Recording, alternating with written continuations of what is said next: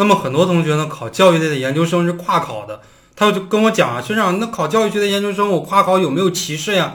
那我来跟大家讲一下，考教育学的研究生绝对没有歧视，因为教育学是跨考人数最多的啊，也是最容易成功的。教育学百分之九十的人都是跨考，因为本科阶段有教育学的这个考生非常非常的少，有教育学的学校很少。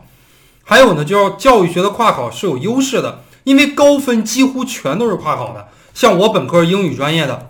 啊，我跨考教育学，当时考我们那个专业第一名，拿了公费奖学金，啊，所以我当时包括我们之后的几届，我带的学生高分基本上都是跨考的。任何专业都适合考教育学专业，教育学本身反而不适合考教育学专业。为什么呢？因为我们经常听一句话，叫做“跨出教育看教育”。你如果用教育的眼光来看教育，你永永远没有办法来解决教育的问题。因为不识庐山真面目，只缘身在此山中，就是这样的一个道理。你看不到教育的本质，因为你是生活在教育这个圈子里边。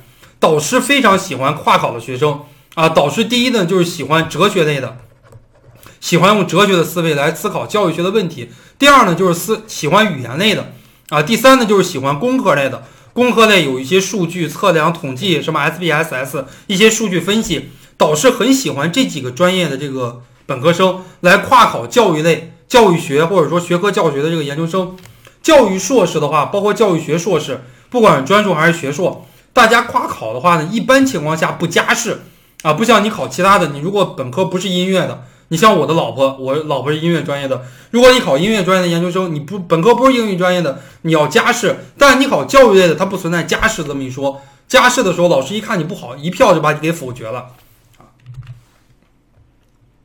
下面来给大家讲一讲为什么要跨考教育类的研究生呢？首先，跨考教育类研究生人数是最多的，成功率也是最高的，这就是我刚才给大家讲的。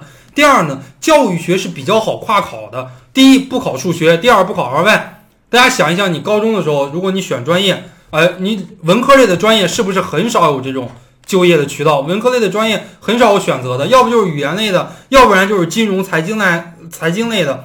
要不然就是这种哲学、历史类的，我们考研更是一样。考研你如果不考数学类的专业的话，能够考的很少。即使你考金融、财经类的这个研究生，也要考这个数学；考管理类的也要考数学啊。如果你不考数学的话，要不就是教育学、心理学都考数学类的东西；要不就是教育学，要不就是历史，要不然就是哲学。那么除了这几样，农学、农学它有的都考数学。除了这几样以外，基本上都是考数学的，不考二外的。语言类的很多都考二外，第二语言，就像我本科学日语，对吧？会说这个日语。哈西妈妈写的到的有的机构，好难该西马斯啊。初次见面，请多关照。本科的第二语言学的是这个，呃，日语。如果你考语言类的，都要考你们这个第二外语。所以说，教育类是最好考跨考的，它这个门槛呀会比较低。教育类呢是就业相对来讲比较好就业的，毕业也是比较好毕业的，混文凭呢也是比较好混文凭的，而且教育类呢相对来讲考博比较容易，除了学前教育专业博士点比较少以外，教育类的其他专业博士点比较多啊，博士点比较多，所以综上所述呀，考教育类性价比是比较高的。下面呢来给大家讲一讲，很多学生是专科，很多学生是三本，很多学生自考生，考研难吗？呃，我告诉大家，确实比较难，而且呢越来越难，大家越早考越好。但是咱们星火考研呢，培养出很多很多成功的案例。首先呢，咱们星火考研二零一四年有一个同学叫卢梦同学，在二零一五年有一个同学就是我自己的老婆啊，叫范学军同学。呃，之后呢，二零一六、二零一七年，每年咱们都会找一个特别成功的一个学长学姐。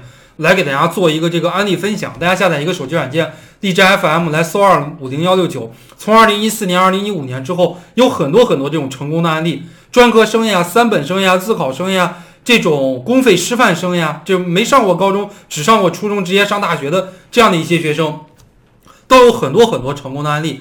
这是一个方面，成功的案例多。第二个方面呢，就是保研制度的改革。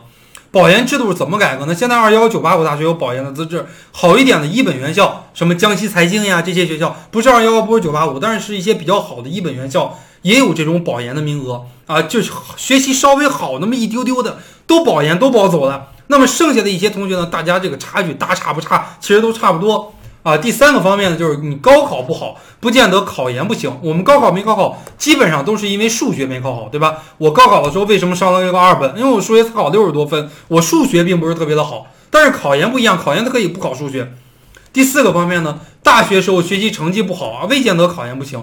我大学时候学习成绩特别特别的稳定，从大一到大四稳固在我们班倒数第一名啊，学习成绩非常的差。为什么？我们班有二十九个人，只有我一个男生，其他二十八个都是女生。哎，我觉得生活在这个女生的堆儿里边，叽叽哇哇，叽叽哇哇的，特别的吵。哎，于是我上课基本上就不怎么去上课，老师挂我的科也是挂科挂的最多的。最后我考上研究生了，我们班那个第一名反而没考上研究生，这是一个真实的案例。